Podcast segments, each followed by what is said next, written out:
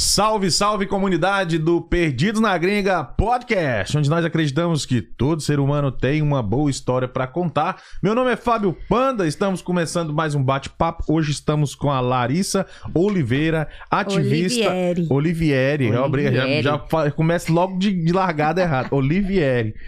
Ativista da inclusão de pessoas com deficiência. Vai conversar bastante com a gente, explicar algumas coisas que já estava falando offline aqui. Já já a gente continua aqui com a Larissa. Dá sua boa noite primeiro. Boa noite, obrigada a todos que estão aqui com a gente, assistindo e querendo conhecer mais sobre o assunto. É isso aí. Diretora, boa noite. Boa noite. Já comecei falando o nome da convidada errado, né, diretora? Não, que maravilha. Ainda bem que você falou sobrenome só, né? É. ainda bem, porque você erra no nome. Dá, não, o nome dá, porque eu já conheço ela, né? Larissa, chama Larissa toda hora aí. E vamos bater aquele, fazer aquele bate-papo. Primeiro eu quero deixar o meu abraço aí pro Hilton Remese, que tá sempre com a gente apoiando o trabalho do canal. Você quer comprar ou vender o seu imóvel na região de Atlanta, no estado da, no estado da Geórgia, esse é o profissional que pode te ajudar, né? O Instagram dele é arroba Remese- de Paula Hilton. Remes de Paula Hilton, você quer aí analisar as melhores possibilidades para compra da sua casa própria, seja para investir ou para morar, ver qual se adequa melhor à sua família, procure esse profissional que ele vai poder te ajudar. Chama ele no inbox, marca aquele café se preferir e daí ele vai te apresentar as melhores opções para compra da sua casa própria.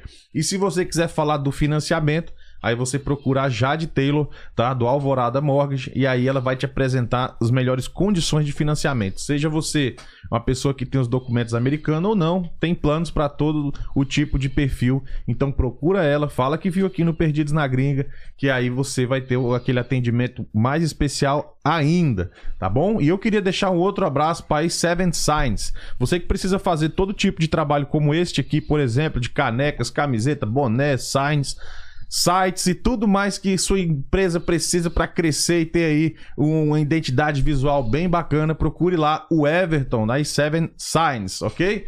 E aí você pode ter um desconto de 10% se falar que viu aqui no Perdidos na Gringa, tá bom? São 27 anos de experiência, quatro deles aqui nos Estados Unidos. E aí vai ficar bacana. Inclusive, ele fez o da rádio, da rádio lá, da, da, da- da Brasil Atlanta, lá o Sinais né? da rádio. O- ele caprichou, ficou muito bacana. Vai sair um vídeo quinta-feira sobre a inauguração lá. Inclusive você aparece, todo mundo, né? e mostra a gente trocando aquela ideia. Quinta-feira o vídeo vai estar no ar aí sobre a inauguração da Rádio Brasil Atlanta, ao qual eu já deixo aqui o meu abraço. Lembrando que elas têm um portal aí, radiobrasilatlanta.com, notícias em português. Você tem um programa lá também, né? Tenho. É, Minuto Inclusão, por enquanto, mas agora que a gente já tem o prédio pronto, inaugurado, logo, logo eu vou estar com um programinha mais largo. Opa, muito bem. Estamos muito em bem. andamento. Mas vamos conhecer você primeiro um pouco? Vamos falar um pouquinho de quem é a Larissa Olivieri. Olivieri. Olivieri, né? Vamos de onde você veio no Brasil, como você veio parar aqui nessa terra maravilhosa. A Larissa Vieri, sou de São Paulo. Hum, Na verdade, a BC Paulista é de Edema. É nóis. Salve, salve. É, eu vim parar aqui, na verdade, a minha mãe veio primeiro. Uhum. Minha mãe veio primeiro e em uma semana eu vim. Porque ela, ela gostou, a oportunidade foi boa e logo eu vim atrás e comecei a estudar e fazia muito babysitter também. E num desses babysitter que eu estava fazendo, eu tinha um outro trabalho para ir. A minha mãe, eu falei para minha mãe, mãe, entrega esse menininho para a pessoa que vem buscar, que é o pai. E no fim casaram e já estão aí já quase 17, 18 anos. Legal. Você tem 18 anos, você mora aqui? 18 anos. Caramba, tempinho já, hein? Já viu, Bastante. já viu bastante coisa, hein?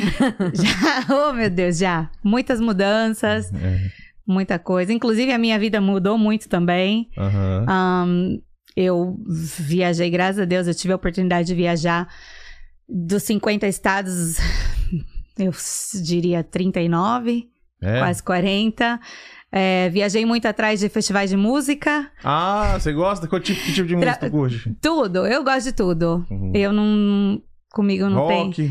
Rock, pop, rap, hip hop, bachata, forró, piseiro, Pô, o bem, que tiver. Bem eclético mesmo, hein? Bem eclético, sim, sim. Muito bem. E trabalhava de segunda a quarta e de sexta a domingo eu viajava aos Estados Unidos todinho atrás de festival de música. Que da hora, mano. De ônibus, dormia em albergue, gastava o quê? 40, 50 dólares por final de semana e olha lá, né? É- é- é, mudou bastante. Antigamente era tudo muito mais acessível, né? Mais acessível é mais barato também, né? E o inglês pegou rapidão aí e tal. Eu já vim pra cá com inglês fluente. Sério? Você fazia o que lá no Brasil? Eu... Eu trabalhava com comércio exterior. Trabalhava. Ah, então Tá explicado. foi Trabalhava numa- Fácil, né, diretora? Aí Aí. Isso aí tá, tá mole, né? Trabalhei muito tempo numa multinacional de telecomunicações e depois na Hyundai. Ah, que da hora. Só lembrar aqui a galera do chat que quiser fazer alguma pergunta, fica à vontade, pode deixar aí no chat do YouTube ou você pode mandar uma mensagem de voz pelo Telegram. É, Tem um link direto que cai aí na nossa sala, é só mandar mensagem de voz que a gente toca aqui. E se quiser falar qualquer coisa com a Larissa, fica à vontade aí. Favor. Aqui é ao vivo, interativo, só você mandar aí o seu áudio e a gente troca aquela ideia.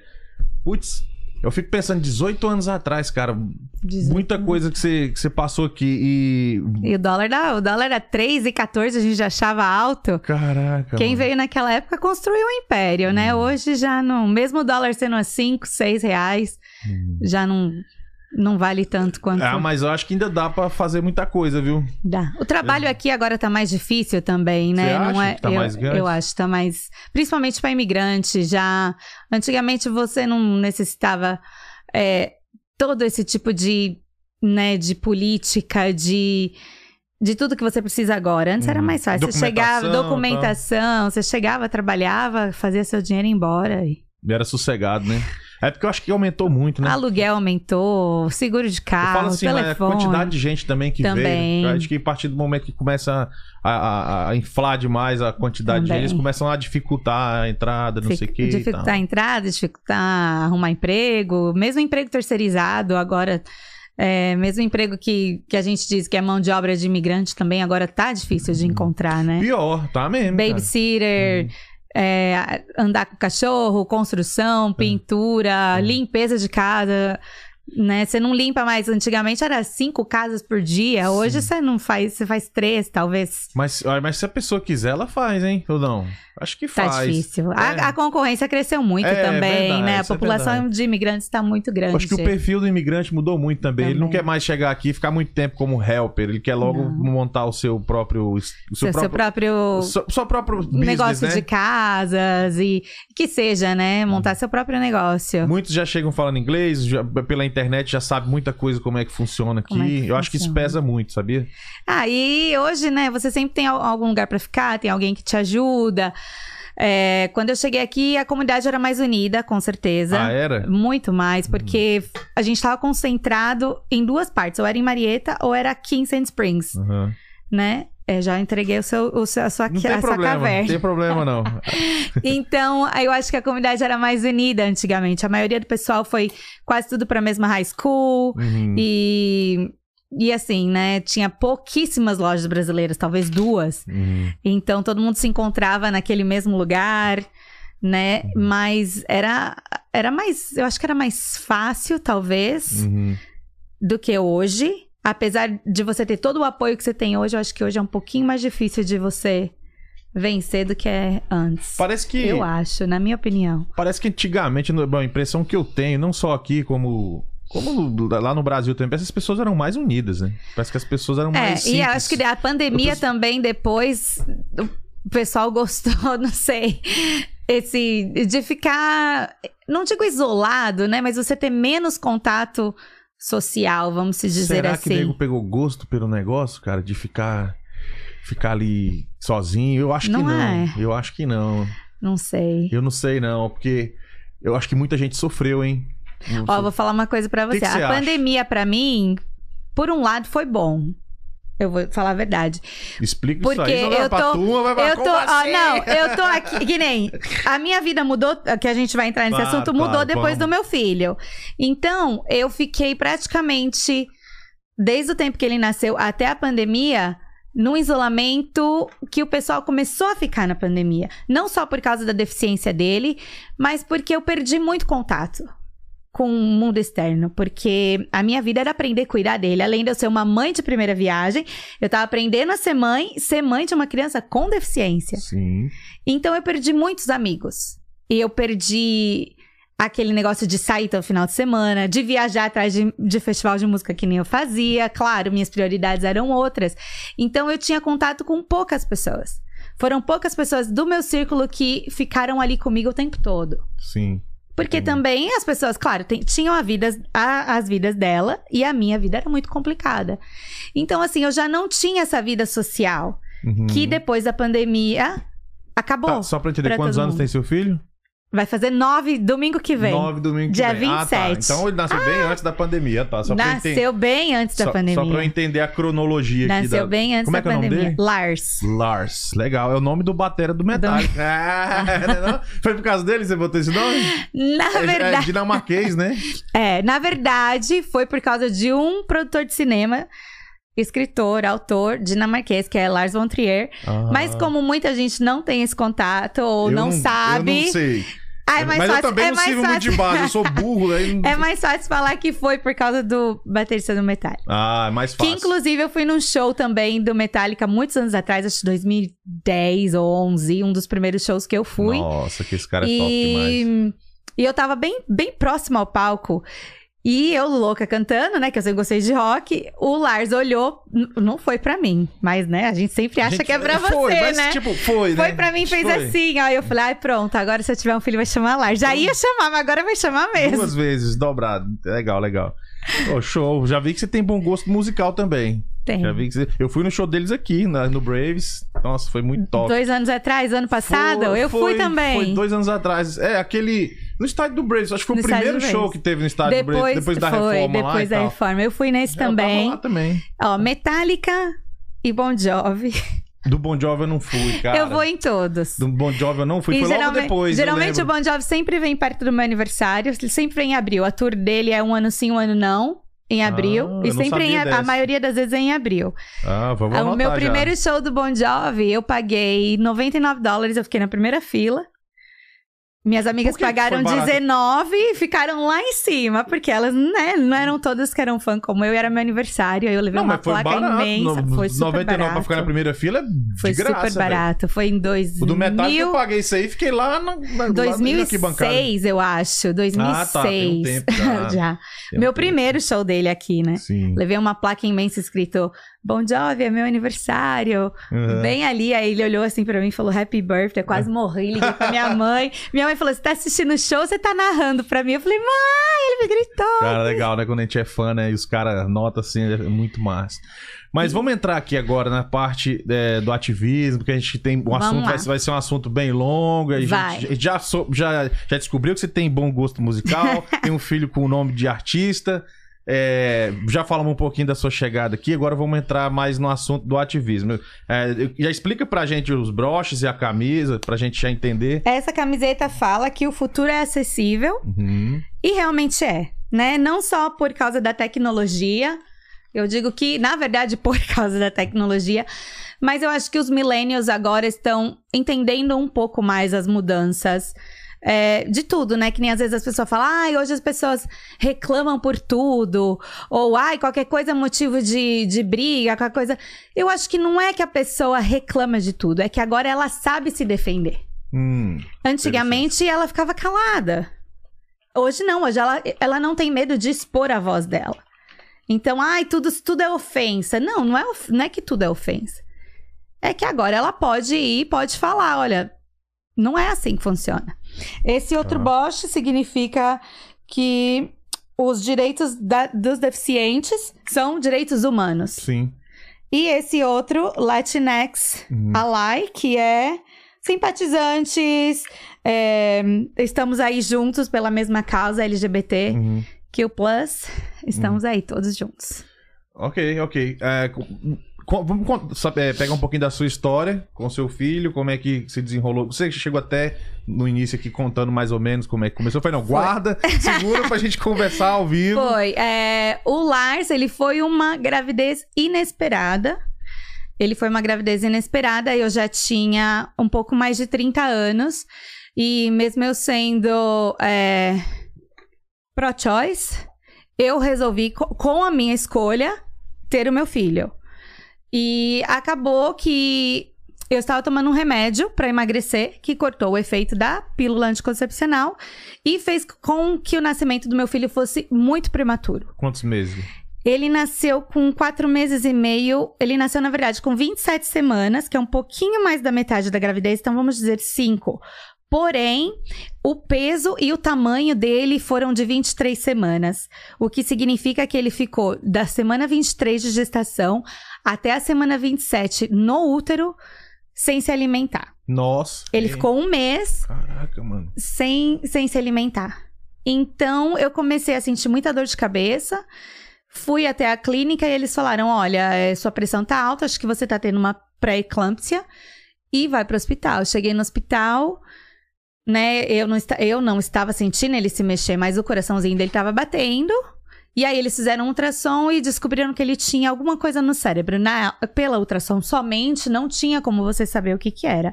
Mas, pelo que me falaram, provavelmente uma hemorragia.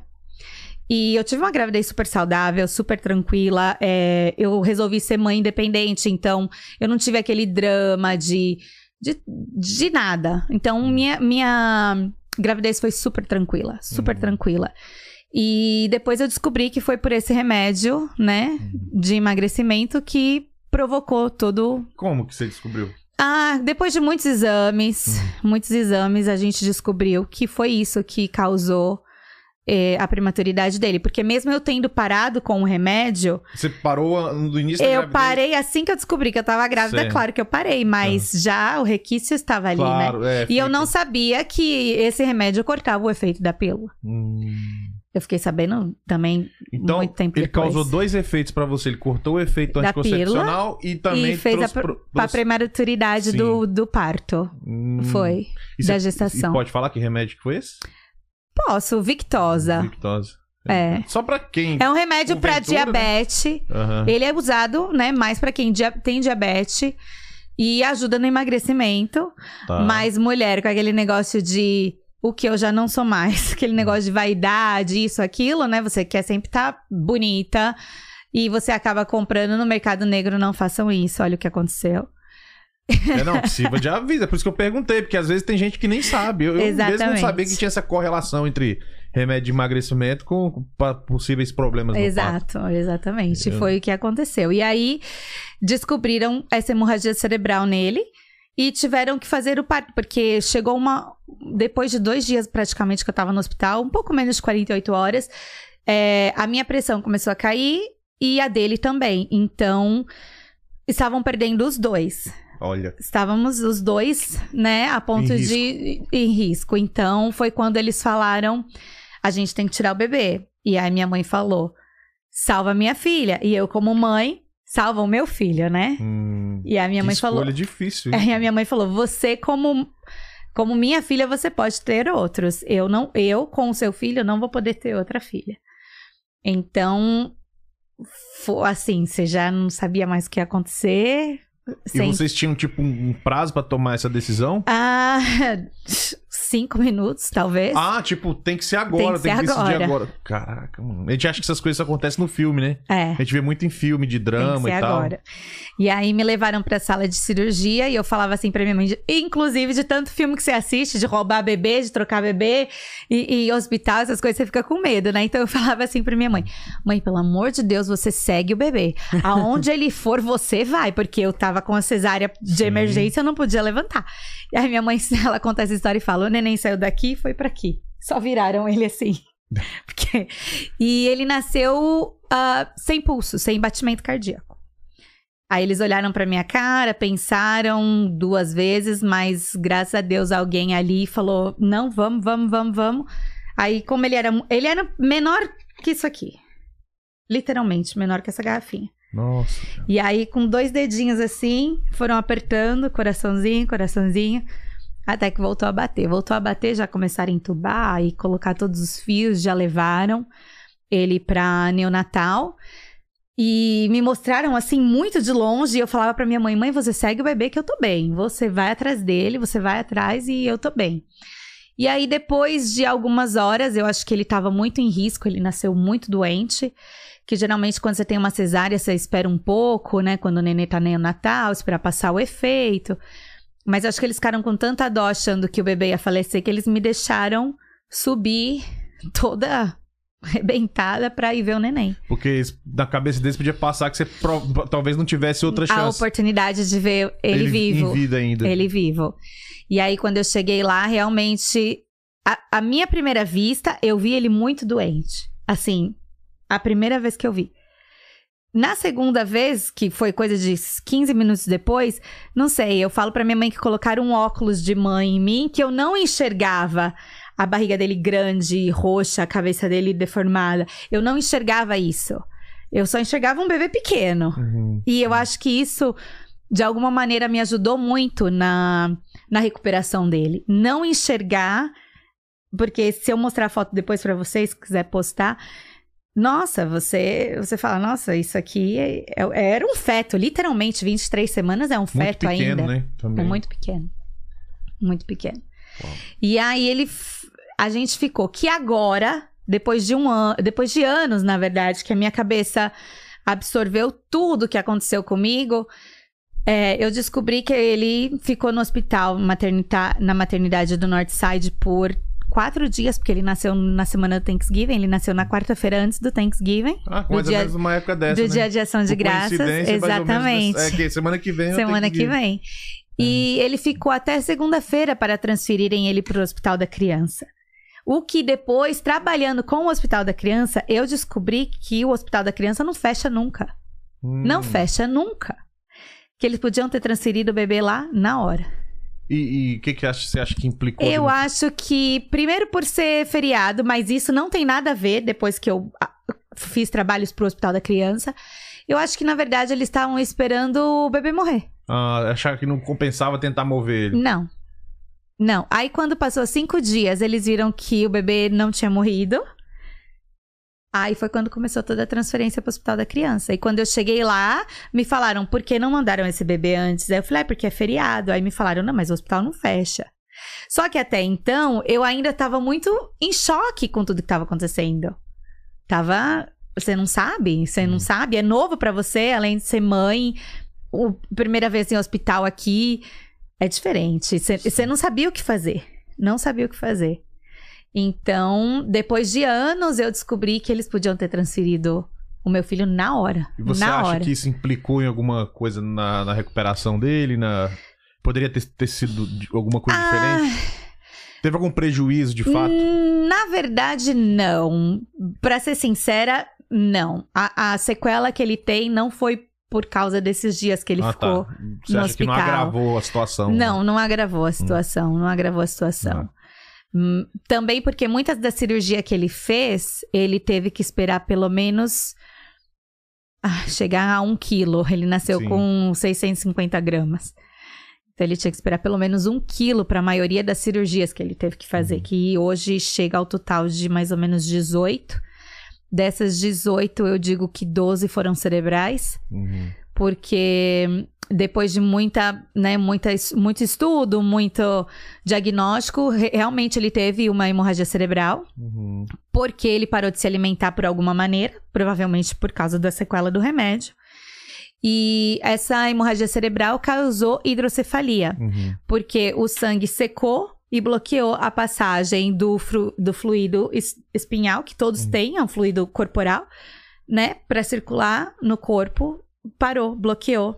Então ele tem hidrocefalia. E o que, que acontece agora? O fluido não passa sozinho. Hum, Então ele tem uma válvula, que é um shunt, sei. que ajuda a drenar é, esse fluido no corpo para fazer essa Então circulação. você acha que não chegou a ter uma negligência médica no caso, né? A negligência médica de não ter mandado ele assim que ele nasceu pro hospital, sim, teve. Claro Uhum. que teve. Hum. Mas não influenciou No- na- no diagnóstico dele. Mas eles teriam que ter enviado ele na hora. Hum, que eu acredito que tem até mais recursos, né? Porque Com por ser o certeza. hospital da criança, da criança, você trabalhou lá e tal, eles têm mais coisas é, direcionadas. Nossa, tudo, né? tudo. Tudo é pequeno. é, todo mundo é treinado em, em- pediatria. Entendeu? Lá no, no hospital que eu tava, que eu tive o filho que foi Northside, eles são. Não são focados em pediatra. Eles têm a neonatal deles. Mas em cirurgia, que no caso meu filho precisava fazer muitas cirurgias, não, eles não têm esse recurso. Então, no caso que podia ter acontecido era ter adiantado um pouco mais as cirurgias dele. Entendi. Entendi. Talvez pudesse ter ajudado um pouco mais na, no desenvolvimento. no desenvolvimento. É coisa que não dá Exato. pra saber, né? Hum, Ou Não. poderia não ter mudado Não. nada também. A gente não, não tem como ter certeza. Mas o procedimento era ter Exato. levado pra Era, lá. Né? o procedimento era ter nascido e ter levado pra lá, deixado eu em um hospital e ele no outro. Que nem depois, que nem eu falei pra você, depois indo fazer muitos serviços pro hospital da criança, eu descobri que muitas mães ficam na maternidade e o bebê já vai pro hospital direto. Uhum. Vamos aproveitar então e falar sobre essa parte. Quando, quando foi que você resolveu se, se É, engajar mais ativamente na parte de Bom, ativismo? a gente ficou 114 dias no hospital, mas quem conta, né? Jesus! Ninguém. Sério, cara? Quatro meses, Quatro quatro, meses meses, no hospital, no você- hospital. Mas assim, mais ele do que você. Eu também. Você eu também larguei teve que tudo. ficar os quatro não, meses? eu não, não, tem, não tinha necessidade, mas eu larguei. Parei tudo. Ah, não, não, tudo bem. Essa parte. Mas diga assim, é, fisicamente você não precisava ficar os quatro meses. Você ficou Não. por causa da criança, claro. Eu fiquei, porque Aham. muitas mães têm que trabalhar. É, o que aconteceu comigo é que eu tinha um dinheiro guardado pra comprar uma casa, porque eu falei, agora eu tô grávida, vou guardar um dinheiro pra comprar uma casa. Então, sim. E, né, um futuro pro meu filho. Então eu usei esse recurso, porque eu parei de Pra ficar trabalhar. cuidando dele. Parei pra ficar cuidando dele. Eu A gente po- não posso pode- perguntar do pai? Ou- Pode, não, foi um, um- uma paquera. Ah, tá. Be- Foi uma paquera e nada sério. E como eu te contei, o efeito do remédio cortou o efeito da pílula. Hum. E a camisinha, de alguma maneira, não sei o que aconteceu. Engravidei. Tá, não, mas o que eu quero saber é se ele tinha consciência que, que dessa Ah, criança. Não, porque eu escolhi a gravidez independente, ele não Ah, estava tá. preparado para ser pai. E eu tive a minha escolha, pró-escolha, escolhi manter o filho, ele não quis. E cada um foi pro seu caminho. Hum. Ah, mas Inclusive. ele sabia então que você. Sabia que eu fiquei grávida. Inclusive, ele, o meu filho só tem um parent, só tem um, Só um pai, só eu. Não tem nenhum outro responsável por ele. Ah, então, entendi. até na certidão de nascimento é só um parent, só um, um pai, uma mãe. Ah, entendi, entendi. Nossa, Sim, corajosa você, hein? E não recebo pensão, não quero ir atrás de pensão, continuo sendo muito independente e cuido dele. Não digo sozinha, que graças a Deus, né, takes a village, como diz o ditado, né? Hum. Então eu tenho minha mãe, meu irmão, minha cunhada, é, meus amigos, minhas tias. O Lars, ele tem uma família imensa. Ah, não, eu, eu, tipo, Né? eu tipo respeito demais a sua escolha. Isso aí não, não- vem nem ao caso. Mas você acha que não seria mais leve se o pai de alguma forma ajudasse também? Ah, eu acho que talvez eu ia ter duas crianças pra cuidar. certo, entendi, entendi. então faz ia ser sentido, um pouco mais difícil, Às vezes o que entendeu? poderia ser uma solução ia ser outro problema. Exato, exatamente. Entendi. Talvez eu teria duas crianças pra cuidar. Então, Uhum. por mim, eu trabalho pra ganhar o que talvez a pensão seria, não sei, que infelizmente nos Estados Unidos, assim como em qualquer lugar do mundo, a pensão é baixíssima. A pensão que é baixa? Sim. Eu não fazia ideia. Como, é que, como é que- Lá no Então- Brasil parece que é até 35% da renda do cara.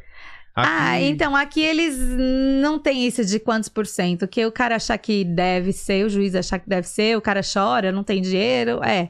Então, para eu ganhar, talvez, vamos supor, 500 dólares, eu trabalho, limpo duas casas, trabalho de final de semana nos shows aí de sorriso. Uhum. Pois e... é, tá arrebentando lá. Falar nisso, quero agradecer publicamente aqui, né, diretora? Ela, ela que, que, que ajudou a gente a falar com o Zé Vaqueiro lá. E domingo tem Barões da Pisadinha Você e sorriso, só novo, né? propaganda, hein? Você Tô vai ajudar fazendo nós- aqui. Você vai ajudar nós a falar com os barões também, né? Com Você certeza. tá ali no meio, tá lá vamos dentro. ali, vamos, tamo Sorriso? juntos. Olha aqui, corta pra mim, diretora, corta pra mim. Cortado. Sorriso, ó. Tô te esperando aqui, já tem tempo. Já, já convidei o Sorriso umas 20 vezes pra Não vir é? aqui. Ele só fica me enrolando. Pois é. Que dia? Eu falo o dia. Ele, tá bom, vamos ver. Aí chega o dia, ele nem responde. Ó, vamos parar de anunciar ele aqui. Pois Pois é, lembrando, domingo né? estamos lá, domingo estamos Barões da lá. Pisadinha. Barões da Pisadinha, domingo, dia 20 de novembro, lá no Luna Loud. Realizações Exato. Sorriso Produções. Isso Exato. aí. E vai isso ter aí. a abertura da Larissa Da Morelli. Larissa Morelli. E vai ter a presença da Xará. Larissa também. E eu vou estar ali Olivieri. correndo E da outra Larissa todo também. lado, Das né? duas Larissa. Dá pra vocês montar uma dupla. Larissa Não é? Oliveira e Alicia Mo- A Larissa Morelli, olha aí, até tá pronto, vendo? né? Só queria cantar igual ela, Ah. e tava bom. Canta bem, canta e a bem. beleza, né? Porque a bichinha é linda. Sim, é linda, é linda. Por dentro e por fora. Muito legal. Exatamente. E aí, eu trabalho agora, eu trabalho mais, né? Porque Uhum. o meu filho, graças a Deus, tá estável. Uhum. E Eu trabalho à noite e faço esses bicos na Rádio Brasil Atlanta também. Quem não segue, vai lá, muito bom. Como é que é o seu pro- é, Você tem um programa semanais lá? Como é que tá? Supostamente era pra ser um programa semanal, tá. mas com muita coisa que tava acontecendo, não só na rádio, mas com, com outros trabalhos também. E eu tava fazendo um curso de certificação de ADA, Que, que, é, American Disability Act, onde eu Hum. posso acompanhar pais aos hospitais, eu posso acompanhar pais Hum. em escolas para lutar pelos direitos dos filhos, direitos em terapia, direitos de serviços de saúde. Tá. Então eu fiquei um pouquinho atrasada no, no Minuto Inclusão, que é Hum. um programa que eu fazia para a Rádio Brasil Atlanta. E tem muito problema aqui, Larissa, sendo os Estados Unidos, o país de primeiro mundo, Olha- a- a- onde a gente parte do princípio que deva ser um país altamente inclusivo. É, em questão de adaptação, adap- né? Tudo aqui é adaptado. Uhum. As portas abrem sozinhas. É, tem um botão, o botão com o símbolo universal, né? Da, da cadeira de rodas. Você vai lá, aperta, abre. Todo lugar tem rampa. É, a cada 100 vagas de estacionamento, você tem que ter no mínimo 8 para pessoas com deficiência. Tá, isso eu vejo sempre. nos- Então, nos- assim, nos A adaptação aqui é muito boa. Isso eu não posso falar um A. Tudo tem rampa, tudo é plano, não tem buraco. Uhum. As calçadas, né? Se não tem de um lado da rua, tem do outro. Sempre tem, né? Tudo feito à altura. Você vai no banco, sempre tem um caixa mais baixo pra pessoa, né, com deficiência, um cadeirante. Banheiro, todo banheiro que você entra tem que ter Tem. um, Verdade. um pra pessoas, né, em cadeiras de rodas. Uhum. E geralmente agora tem muito banheiro família, vamos se dizer assim, que é um banheiro maior. E muitos deles têm trocador adaptado, porque é, muitas crianças, né, que não têm os movimentos, a mãe precisa ir lá e ajudar. Inclusive, por causa disso, eu fui convidada para ser do comitê do Atlanta Braves para Aí. pessoas com deficiência. Já fazem três anos que eu sou do comitê do Atlanta Braves. Aí, o que, que você faz lá? Que É, todo ano antes de abrir, a gente faz um tour no estádio Uhum. e para ver se tá apto a receber pessoas de diferentes deficiências, Uhum. né? Visual, auditiva, é, motora, né? Tá. Pessoas com desenvolvimento mental, no espectro do autismo, tudo isso. Uhum. Então, a gente vai, a gente assiste alguns jogos por ano, né? Uhum. Pra ver como que está sendo o atendimento e o treinamento das pessoas para com as pessoas com deficiência. Então, e o meu filho, ele ama beisebol. Ah, é? Ele adora Uhum. e, e a gente vai sempre. Ele ama, ele ama, então nós vamos sempre. E eu levo ele, claro, porque pra ver se está apto, né, Pra Aham. ele. E normalmente é tudo tranquilo? Você já, já, já Ah, chegou, é assim, né? Você já chegou ban- a pegar alguns problemas, assim? Já, o meu filho eu ensino muito ele. Inclusive tem até um vídeo no Accessible Atlanta dele aprendendo a abrir a porta com o símbolo. Toda vez que tem um símbolo agora, o símbolo da cadeira de roda, ele fala: Mamãe, eu? Eu falei: É, filha, é você. Então ele vai, ele aperta o Uhum. botão, todo lugar que ele vê o símbolo da cadeirinha de rodas, Ele já ele, sabe que sabe que, pode é pra apertar. ele, que é feito pra ele. Então, uma vez nós estávamos no estádio e tinha uma pessoa saindo do banheiro, né, adaptado que tem lá. E você, ele, ele sabe quando a pessoa, porque muitas deficiências não são visíveis. Mas você sabe. A, a pessoa saindo lá contente, rindo, com uma cerveja na mão. Vo- Você sabe quando a pessoa não tem nenhum tipo de deficiência. Uhum. E a gente ensinou muito ele. Ele olhou pro rapaz e falou assim: Esse banheiro é pra mim, sabia? Eu tô aqui esperando. Tudo bem. Isso mesmo. Então, ele, ele, eu tô ensinando muito em questão disso. Uhum. E uma coisa boa no meu filho é que, como ele. Não digo boa, né? Porque nenhuma mãe vai falar isso, mas assim, como ele não aprendeu a andar, ele já nasceu sem poder andar. Então é uma coisa que não influencia ele. Tipo, ai, por que, que eu não ando, mãe? Não, ele faz é, atletismo adaptado, Uhum. ele faz beisebol, ele vai começar a fazer arco e flecha, Ó. ele faz é, natação adaptada, ele faz muito esporte. Uhum. Ele adora. Então ele. Não, e ele na cadeira dele, e inclusive o braço direito dele depois do derrame, não mexe muito. Então a cadeira dele de rodas é adaptada apenas com. Tem duas rodas, claro, senão ele cai. Mas apenas uma roda ele consegue dirigir pra direita, pra esquerda, Ah, pra tá. frente, Pra trás. se movimentar só com um lado. Exato, Hum. só com um lado. Ele tem dois aros na cadeira e um faz um movimento e o outro faz outro. A, comunica- a comunicação dele é normal? Acontece normalmente? Olha, ele ele fala um pouco picado, mas ele fala inglês, português e espanhol. Porra, muito melhor que eu. Eu falo mal e mal o E ele entende, ele É entende os Que três. hora, ele entende os três idiomas. Hum. Ele entende e fala do jeito dele. Às vezes a gente tá conversando e ele mistura, né? Como qualquer criança que Normal. nasceu fora do, do seu país, de, Tipo, ah, não, país sim, de origem, isso- né? Dos países dos pais, É, né? Às vezes lembra umas palavras, não lembra outras, aí fala um É, pouco aí português. fala, Tem vários mistura de um pouco em é assim. Português, um pouco muito. em inglês, acontece muito. É. E com ele é a mesma coisa. Mas Uhum. assim, na escola é totalmente inglês, na terapia. Em casa, ele adora falar português, né? Principalmente com a minha mãe, ele, ele se sente orgulhoso mostrando pra ela o tanto que ele Que sabe. legal, cara. E o espanhol, ele adora música em espanhol, então ele. E a gente tem muito coleguinhas também, né? Latinos, e ele aprendeu. Aí, eu- eu- quando foi que você teve esse engajamento com a, com a parte de ativismo? Eu queria até que você explicasse aquela parte que a gente estava falando no início, do- é, antes de começar o programa, sobre os termos, pra gente ter cuidado, pra não, não ofender as Os, pessoas. os termos, assim, é, é uma coisa que muda muito. Então, antigamente a gente falava portador de deficiência. Hoje a gente tem que falar. O termo politicamente correto são pessoas com deficiência. Pessoas com deficiência visual, pessoas com deficiência auditiva. Então, o termo politicamente correto hoje seria pessoas com deficiência. Uhum. É, é, TDA, né? Que é transtorno do espectro do autismo. Sim. Tem um É. grande amigo que é autista. amo Autistas tudo. também. É, síndrome de Down. E aí você, hoje, você é, descreve a pessoa por, por assim, por isso. Politicamente correto. Então, eu, como mãe, não me importo de maneira alguma falar que meu filho tem uma necessidade especial. Eu, Larissa. Porém, politicamente correto seria criança com deficiência Uhum. né? E aqui nos Estados Unidos, ah, também disability, né, em inglês.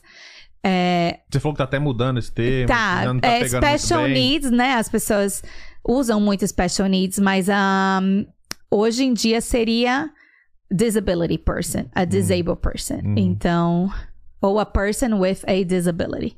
A mesma coisa, a mesma tradução para o português. Muito interessante.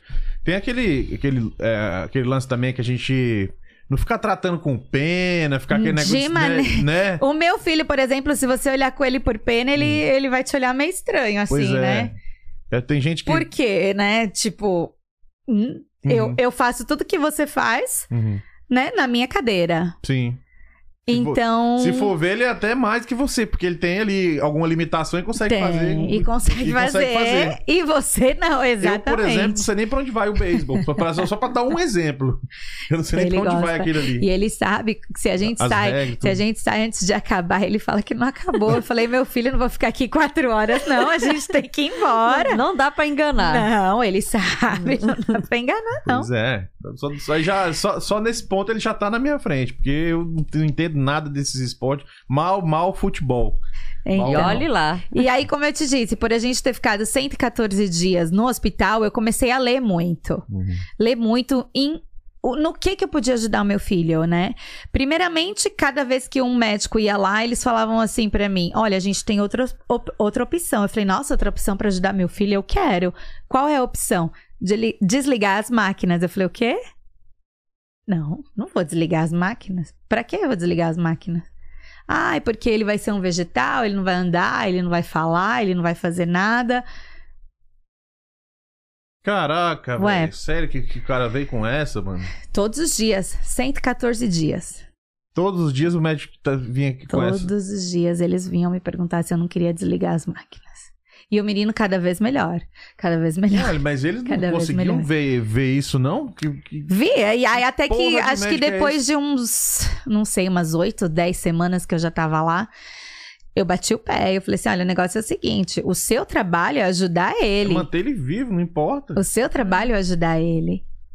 E não você ficar pedindo pra eu desligar as máquinas. Eu não vou desligar as máquinas, não vou, porque você tem que ser firme. Uhum. É o que eu falo pra todas as mães. Você tem Eles que não ser podem firme. desligar sem autorização, né? De Não, de maneira Sim. alguma. Você, pra, eu, pra eu poder ter o parto, eu assinei mais de 20 papéis. Pra eu poder ter o filho, é, de emergência. E assim, você drogada ali na cesárea assinando, você nem sabia mais que você já tava assinando, né? P- Peraí, peraí, mas por, por que, que você tem que assinar papel pra ter, pra ter Por- parto? papel por risco, papel se o bebê morrer, papel se acontecer alguma mas coisa com tem a opção de você. não pa- ter o parto? Não tem, não, Não, tem como, né? Você já tá não, em mas- trabalho de parto? Tudo, porque você sabe que tudo aqui dá processo, né? Ah, sim.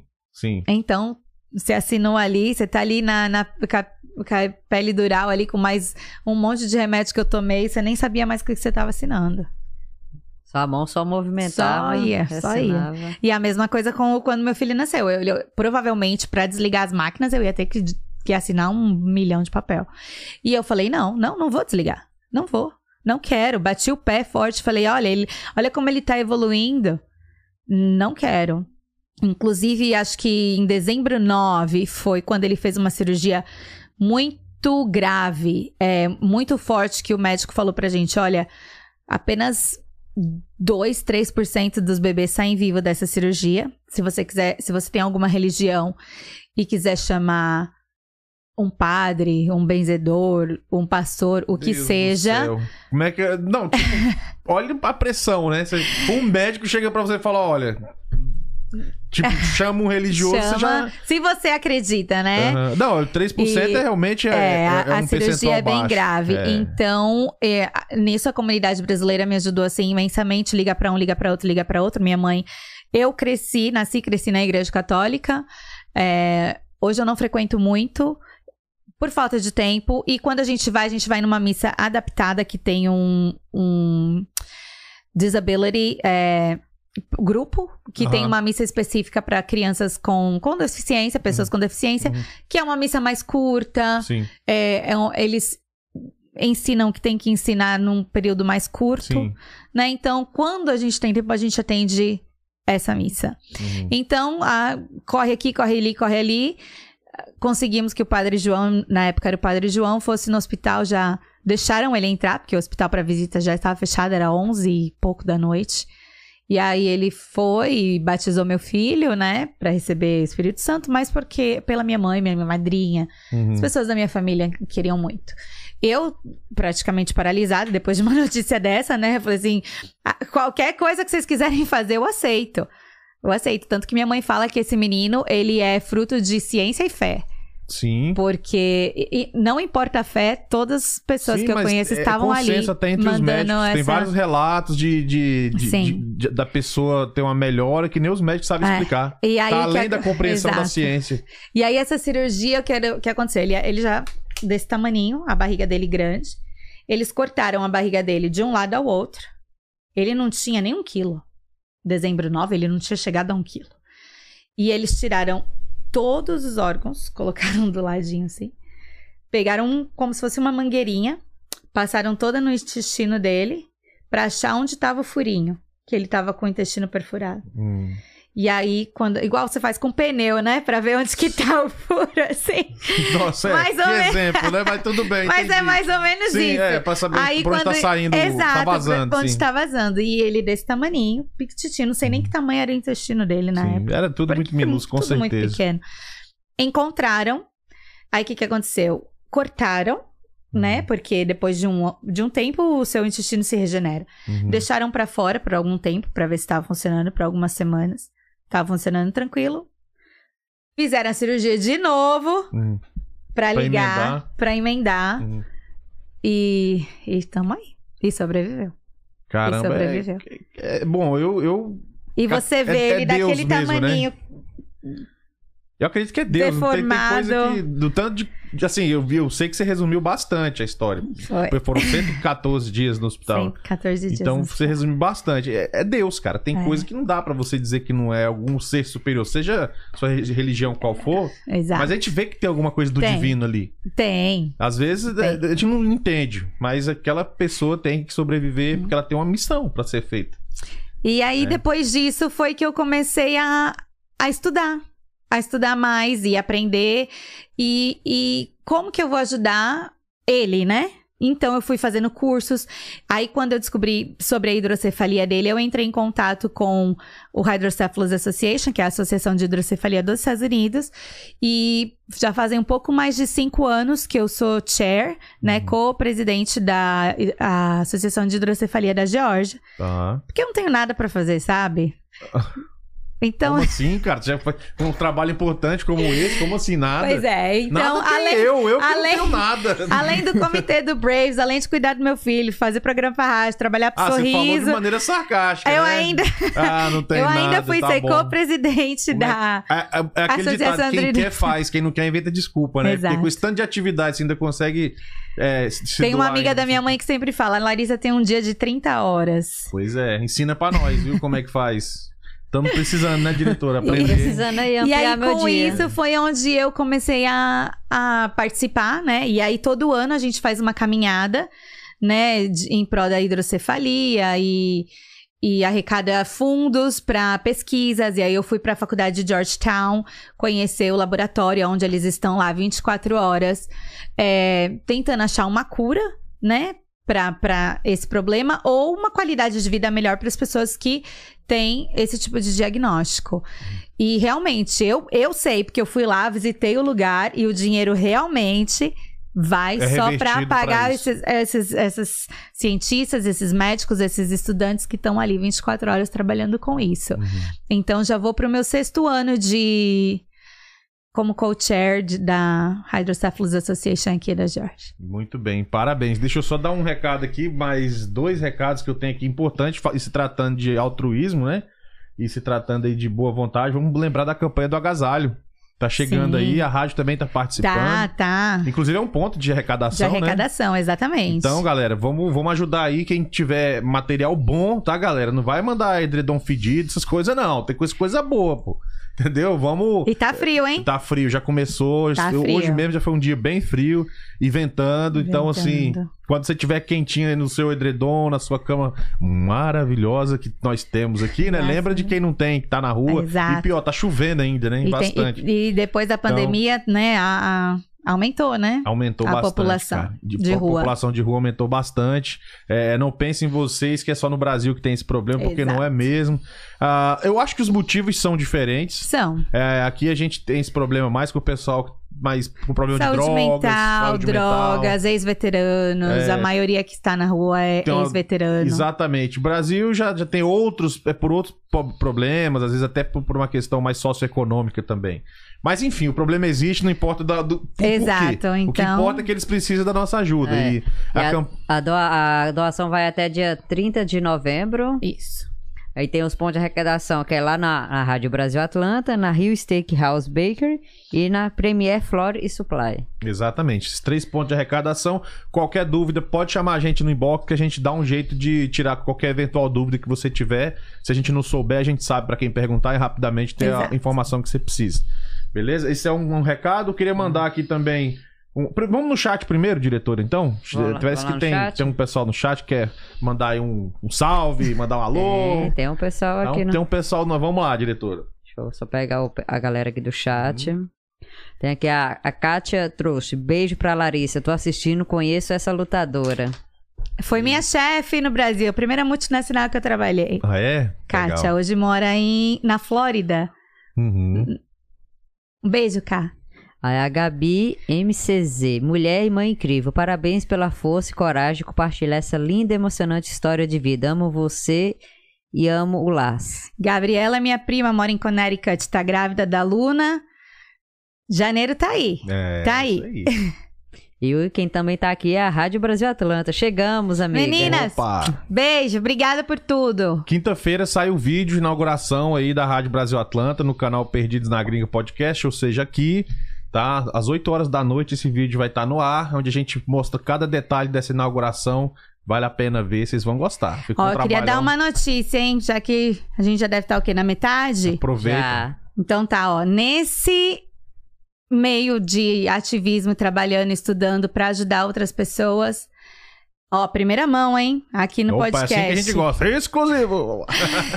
É, em janeiro já estará aí pra todo mundo a primeira ONG Hum, brasileira, a primeira non-profit brasileira, é, latina em geral, para a comunidade latina, para crianças e adultos com deficiência. perfeito. Minha, Uhum. para vocês. E Pra como toda é a que comunidade. a pessoa entra em contato com você? É, Por enquanto, né, no meu Instagram, Accessible Atlanta, a gente tá ali, não tem lugar fixo, prédio Pra- por ainda. enquanto, aham. Mas as- vamos trabalhar com treinamentos para os pais, é, ajuda de seguros, saúde, como preencher, como ajudar no seu plano individual de educação na escola, como você ir lá e lutar pelas suas Muito terapias. Uhum. Ingressar as crianças em terapias. Vamos ter muitos eventos para os pais e para as crianças. Perfeito. É, jogos de beisebol, Uhum. é, aquário, lugares fechados com, com,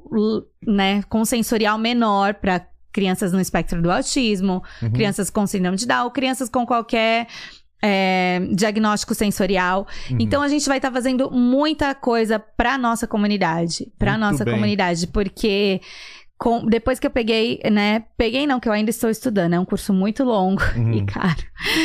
É, para pregar minha certificação de ADA, para ajudar pais com crianças com deficiência, eu vi muita coisa é, em questão de, de maltratar os, os pais, principalmente os pais que não falam muito inglês ou que o inglês é um pouco mais difícil, entendeu? É, a falta de informação de muitos pais também. E eu acho que por eu estar ali, ter, ter ficado estudando muito tempo e sobre lei, sobre direitos, sobre é, diagnósticos, eu aprendi muita coisa. Então, quando eu via isso, eu não achava justo. Então, foi Uhum. quando eu falei: não, eu tenho que fazer alguma coisa para ajudar. Entendi. E assim, tem, tem muitas non-profits, muita ONG aqui que ajuda os pais. Porém, não são bilíngues. Uhum. Mas não não Aí já tem é uma barreira para os pais que, não, por exemplo, não têm o inglês. Não né? tem o inglês. Tem muitos aqui. Exatamente, tem muitos. Não só na nossa comunidade Como brasileira, hispanos, né? como na comunidade latina em geral. É. E eu, por ter o espanhol também fluente, é, estou, estamos aí. Já Nossa, em janeiro parabéns. já está fora do papel. Parabéns, Larissa. Nossa, por mais pessoas Estamos assim aí. no mundo, hein? Uhum. Pessoa, Pois é, né? Eu- meu dia tem, tem só 30 horas. Nossa. Porque eu, assim, não vou dizer que eu imagino, que na verdade eu não consigo nem imaginar o trabalho que, que é ah, uma família com uma pessoa com necessidade especial. É. Principalmente quem tá no começo ali, não sabe muito por onde. Depois de um tempo, a coisa vai. Quando você recebe o um rumo, né? diagnóstico, Você fica, é, ficar perdido, né? é Você difícil. não sabe por onde. Não sabe. Não sabe. Que nem, por exemplo, o diagnóstico do autismo. Você recebe quando a criança tem entre 2 e 4 anos.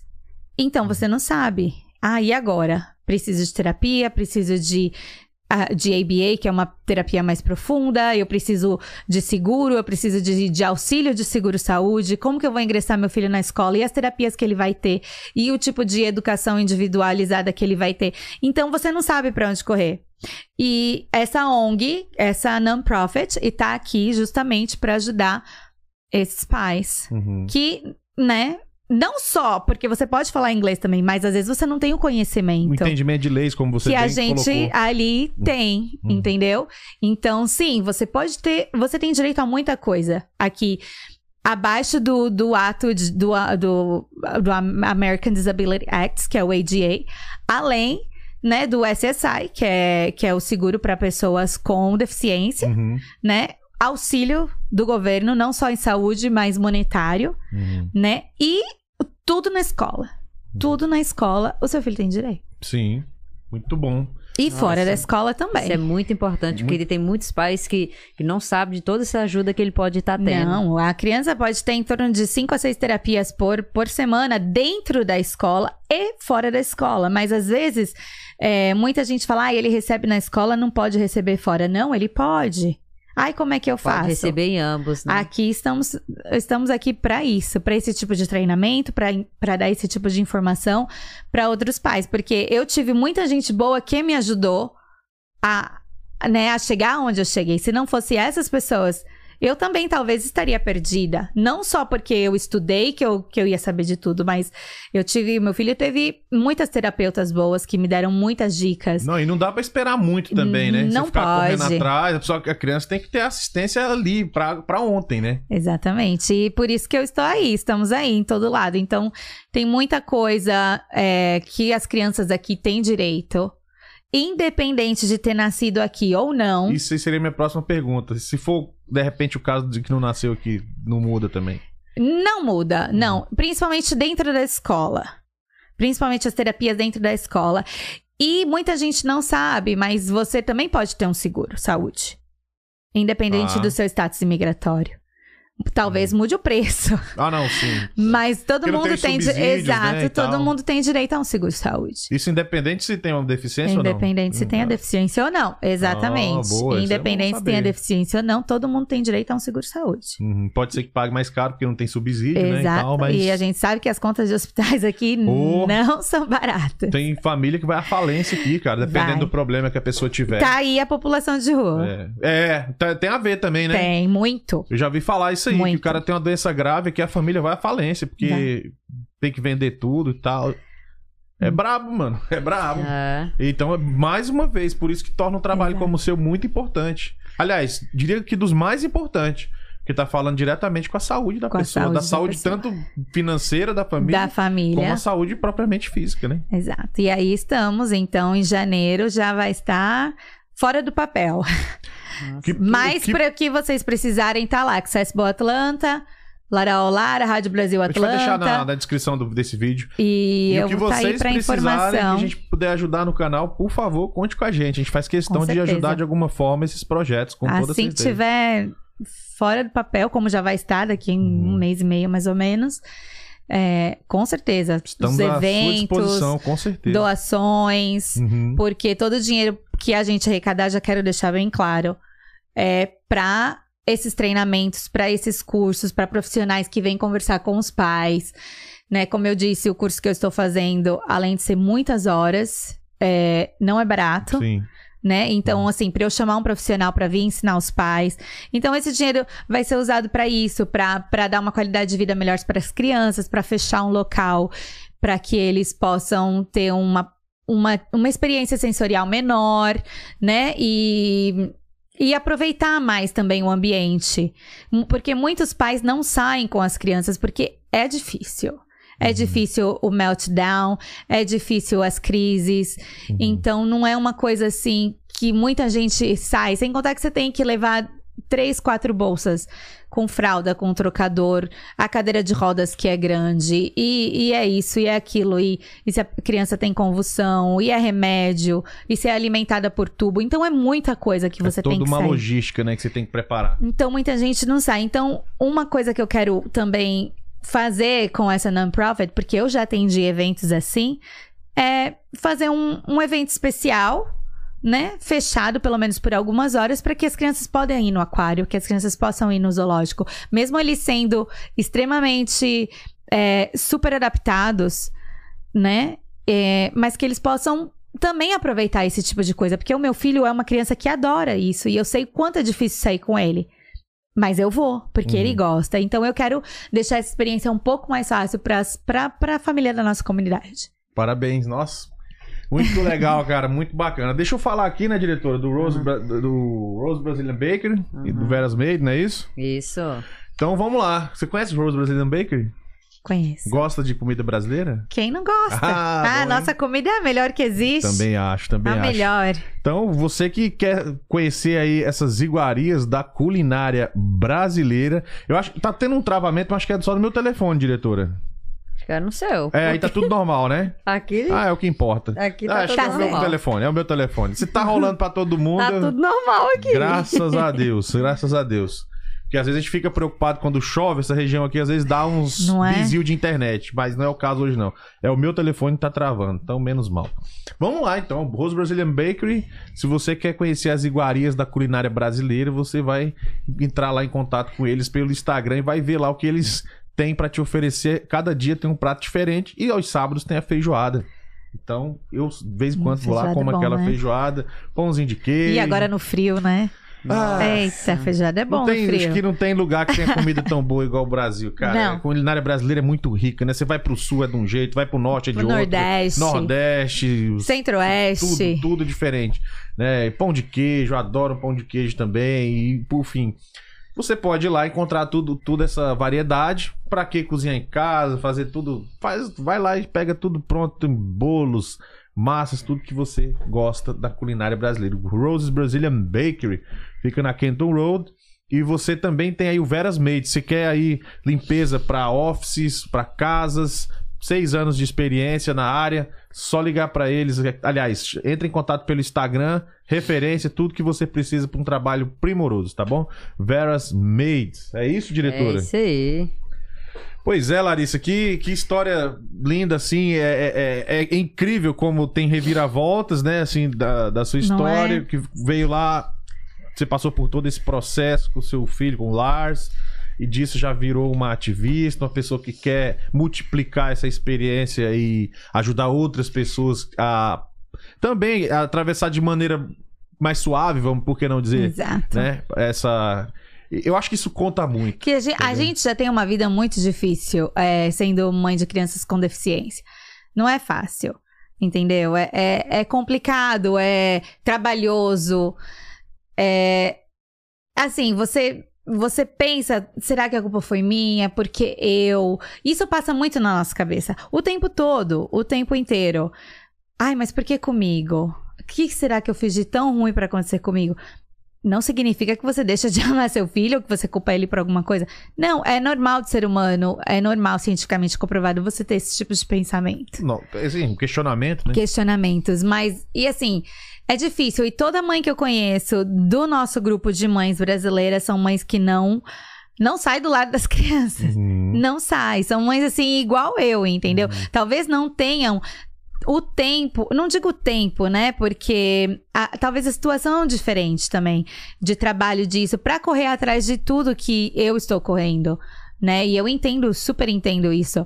Mas eu tô sempre aí. Tem sempre alguém me ligando pra perguntar alguma coisa. Ah, onde que eu faço isso? Com que médico que eu falo? Aonde é que eu vou? E, e eu atendo, assim, adoro, adoro o nosso grupo. A gente tá tentando fazer um encontro de mães atípicas assim que a, que a ONG né, sair do papel. O primeiro encontro de mães atípicas, primeiro vamos fazer só com o nosso grupo de mães brasileiras.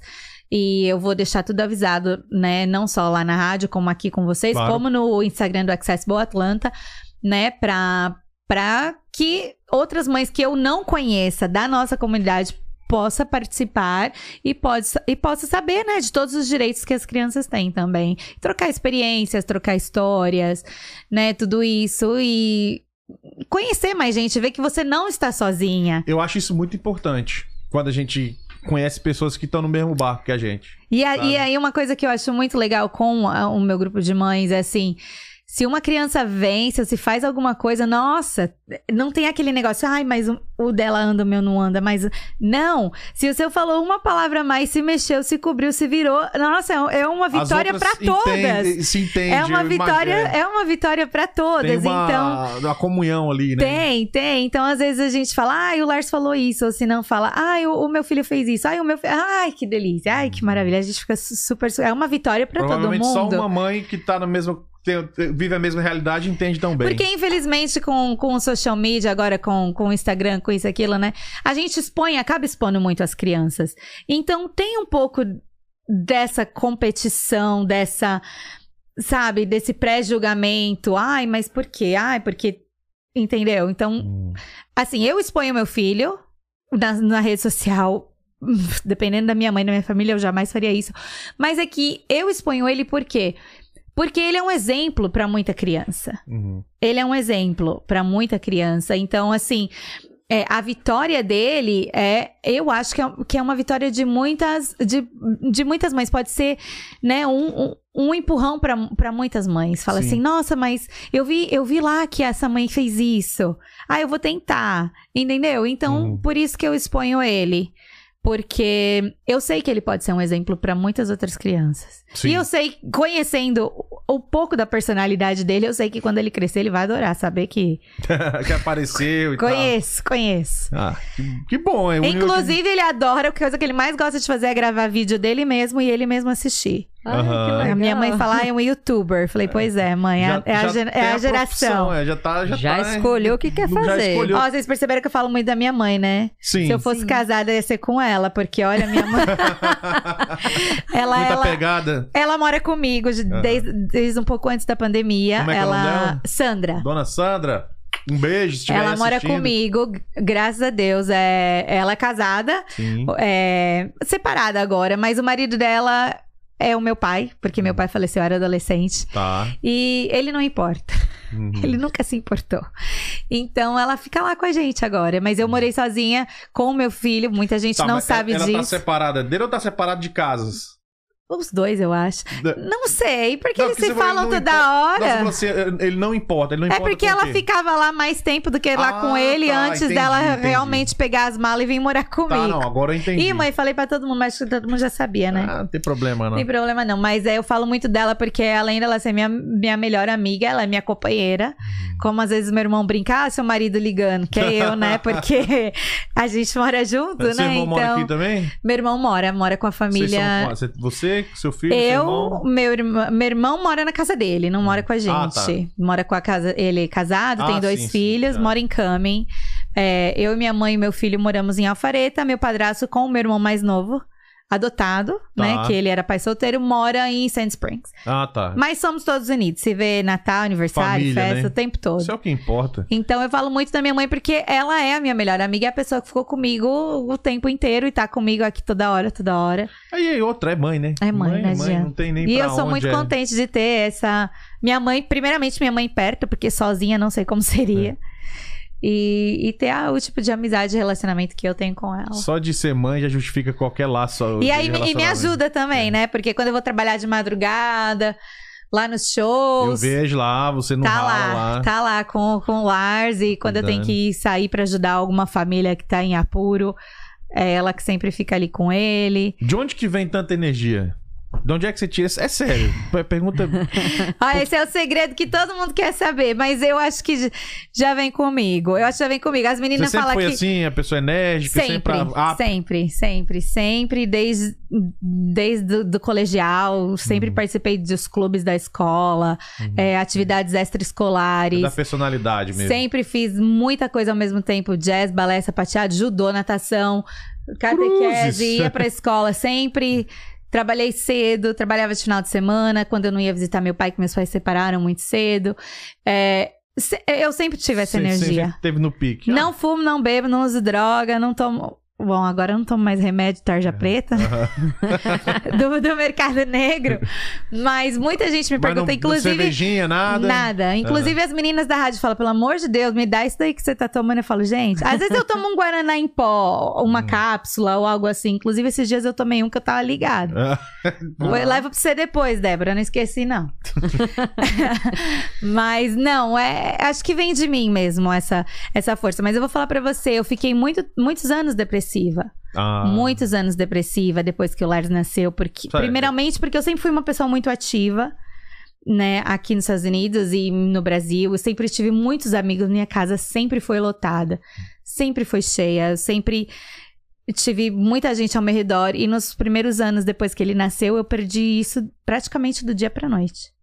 É, teve que. Foi uma nova realidade. Porque né? quando eu estava grávida, eu ainda estava com todas as minhas amigas aos meus redores fazendo plano. Não, a gente vai, a gente leva ele, a gente faz isso, a gente leva ele, porque até então você não sabe o que, que o futuro tá planejando pra Uhum. você. Então fala, não, a gente vai no, no Virginia Highlands Festival, leva ele. A gente vai não sei na onde, leva ele. Vamos pra praia, leva ele. O que qualquer mãe faz hoje em dia com a sua família, com seus filhos, né? Uhum. Então a minha situação mudou muito do dia pra Hum. noite. Teve Mudou assim. Por isso que eu- quando eu digo que a pandemia foi uma coisa boa pra mim, foi porque eu não senti essa mudança. Ah, entendi. Que você já estava Eu já estava- àquela realidade. Já estava habituada a essa realidade de não ter mais essa vida social, não ter mais esse encontro com muita gente ao mesmo tempo.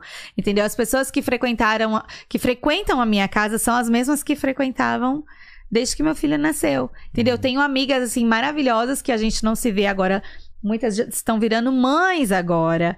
E eu já fui mãe lá atrás. Uhum. Outras mudaram de estados. Ganhei muitas amigas novas nesse meio de crianças com necessidades especiais, crianças com deficiência, ganhei um, um, um grupo de amigos diferentes, Uhum. com causas diferentes. E tenho alguns que ainda sobreviveram daquele tempo. Então, assim, a pandemia pra mim foi uma coisa que eu já estava vivendo. Entendi. Não saiu muito do seu dia a dia, do seu Não cotidiano. saiu muito do meu Entendi. cotidiano. Então, eu não senti. Ver todo mundo passando por aquilo, eu falei assim: nossa, agora vocês vão ver realmente o que eu senti. Eu recebi muita chamada de amigos que eu falava quase nunca falando: nossa, agora eu sei do que você estava falando. Agora você tá sentindo na pele, né? Então. É, acho que a pandemia mostrou muita coisa pra muita gente, né? E parece que a humanidade não aprendeu direito ainda, né? Você Pois vê é. que já tem os mesmos erros que a gente via antes sendo repetidos, né?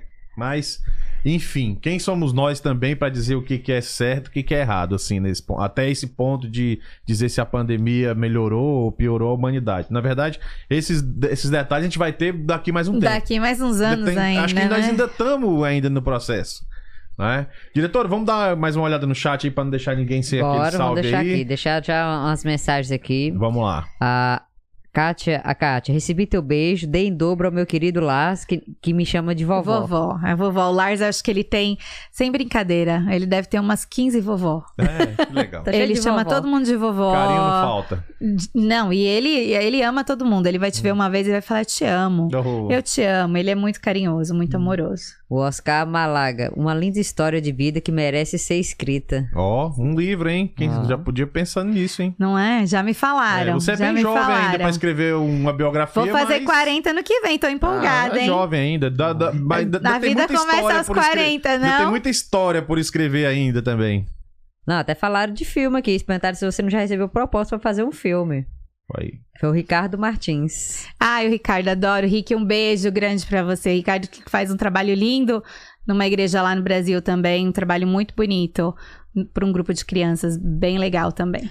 A Cláudia Xavier, Sandra, outra guerreira e super vovó. Lá tem uma família linda, muito amada. Cláudia é uma amiga linda, mora aqui também com seu filho. A família dela e a minha são muito amigas, me ajudou demais a família dela, tanto quando eu cheguei, que eu não Uhum. tinha pra onde ir, quanto com o meu filho. Somos amigas já há mais de 15 anos. Um beijo pra todas vocês, meninas, todas, e pra Vera. Ela até deixaram até elogio aqui, Panda. Hum, Parabéns pela entrevista, muito boa articulação e, e muitas informações importantes. Foi da Kátia. nós que agradecemos a cada um de vocês. E aí eu já queria aproveitar esse gancho pra convidar você que gostou do canal, considerar se inscrever, curtir. Sim. Porque aí a gente leva esse, esse assunto mais adiante, né?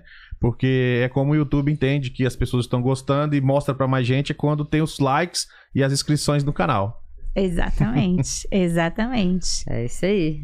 Aqui por enquanto. Bem, tá? eu quero deixar aberta agora a câmera e você falar o que você quiser. Que eu, de repente eu não te perguntei, de repente faltou a gente falar. Fica à vontade. Nossa, eu vou lembrar, acho que só quando eu chegar em casa, né? não, é sempre assim, a gente vai falando, falando É e igual, nunca é, lembra. é igual quando a é? gente sai de casa, assim, tô esquecendo alguma coisa. Você Não não, é, lembra. e depois Quando tá no meio do caminho, você... Nossa. É verdade. Ó, o que eu. Nós já falamos que você tem um programa na rádio, Tem em breve vai retoma- rádio retornar e semanalmente, né? retornar Pode repetir o nome, semanalmente. por favor?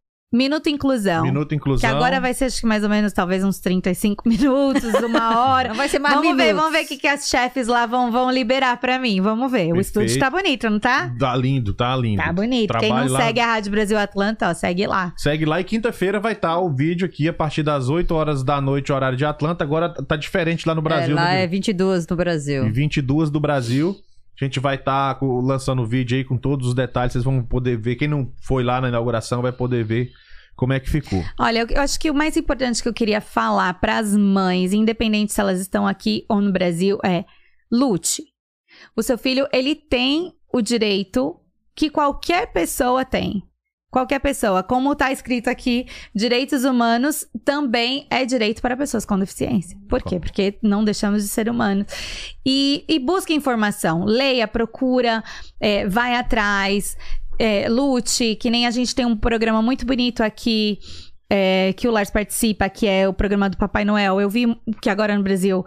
E, e tanto aqui também, acontece muito de deixar as crianças com deficiência fora, né? De, de conhecer, ou de ver, ou de tirar foto com o Papai Noel. Então a gente tem um programa muito bom, onde a gente treina em torno de mais ou menos de 250 a 300 Papai Noéis que as crianças não estejam escutando. É, senão vai estragar a infância dos bichinhos. Eles acham que o Papai já, Noel é um só, já né? tá tarde, já tá É, tarde. acho que eles não estão vendo, não. Não. né? É, Estão- e a gente treina, é, tem um treinamento aqui na Geórgia que vale para os Estados Unidos inteiro de como os Papai Noéis tratarem é, as crianças com deficiência. Principalmente crianças com deficiência mental, eu, eu falaria, porque às vezes uma criança, um adulto com deficiência mental é uma criança. Uhum, E ele quer ver o Papai Noel, porque na Uhum. mente dele ele tem cinco anos, sim. Uhum. mas ele é um adulto. Né? Uhum. E, e ele tem esse direito. Uhum. Então eu, eu participo, mais uma coisa que eu faço, dou uma classe e ajudo esses Papai Noéis a contratarem não só as crianças, mas os adultos, né, com deficiência mental também que querem participar disso. Uhum. Né? E os shoppings aqui, eu vou colocar lá no Accessible Atlanta e no Minuto Inclusão da Rádio é, o calendário de eventos que os shoppings aqui fazem, é, que eles abrem os shoppings mais cedo, com as luzes mais baixas, sem barulho, para que as crianças possam ter essa experiência de ir lá conversar com o Papai Noel, tirar foto, né? muito mais tranquilo.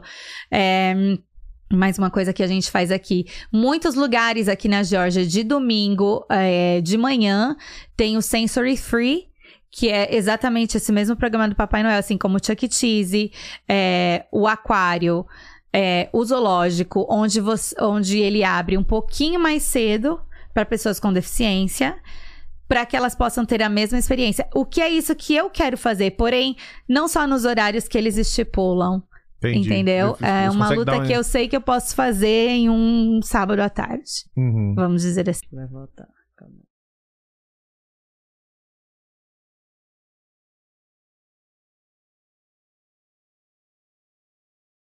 Isso aí, voltamos. A gente já tava caminhando já pro final da live. Tivemos, teve uns probleminha aqui de travamento. Quando chove muito nessa região acontece isso. Tava aqui explicando pra convidada. Mas gente já tava bem no finalzinho. Né? Tava só agradecendo mesmo a presença. Obrigada. Uma história linda de superação, uma história de altruísmo, de, de, de, ajuda às pessoas que muitas outras. Muita, Exato. a, a, a sua ONG vai al- alcançar muita gente que precisa. E, de novo, que puder contar com a gente, a gente puder ajudar, por favor. Quando abrir, eu volto aqui. Por favor, tá convidadíssimo. E se alguém que estiver assistindo tiver qualquer dúvida, qualquer dúvida, é, Accessible Atlanta, pode chamar lá, ou no meu Instagram pessoal, Lara Lara também. Pode chamar que a gente tá aqui pra isso. É pra isso Uhum. que eu tô, tô abrindo essa ONG pra ajudar vocês. Então, qualquer pergunta, qualquer dúvida, pode chamar lá que. Pra, que, Você- pra isso que estamos aqui. Isso aí. Eu quero mandar um beijo pro Lars. Filho, beijo. Cortou pra ela, diretora? Cortei. Aí, Porque beleza. ele, Deixa eu ele um via. também. ele via a minha foto e ele falava, mamãe, a mamãe. então amanhã ele vai assistir. Então, Ai, beijo, filho. Vou mandar um, um abraço pra ele também, Lars. Aquele abraço, tá? Sua mãe é uma mulher maravilha. Wonder Woman. Diretora, vamos nessa? Obrigada, Bora, obrigada, gente. Ó, a quem obrigada ficou- a todo mundo. A quem ficou até agora, desculpa aí pela essa travadinha. Às vezes acontece, é raro, ah, é raro, mas acontece. Quando chove muito, de ontem pra hoje, você sabe, choveu bastante aqui. É um prédio velho, fiação antiga, enfim. Acontece em qualquer acontece. lugar. Mas não que bom que foi bem no finalzinho. Tá bom, tá ótimo. Foi, a gente foi, conseguiu foi passar a mensagem mais importante de, de que, né, que a gente poderia, que a gente precisava passar, a gente conseguiu, né? Eu creio. A história não dá Exato. contar toda, porque a história sua é muito rica. Teremos que fazer Obrigada. muitas outras vezes pra contar todos os detalhes, o que for surgindo também. Mas aí a gente vai trazendo. Beleza? Então, a todos vocês, meu muito obrigado. Meu nome é Fábio, aqui do Perdidos na Gringa Podcast, onde nós acreditamos que todo ser humano tem uma boa história pra contar. Eu vejo vocês no próximo episódio. Tchau, tchau. Caralho, mano, certeza que esse vídeo é do gosto. Perdidos na Gringa Podcast.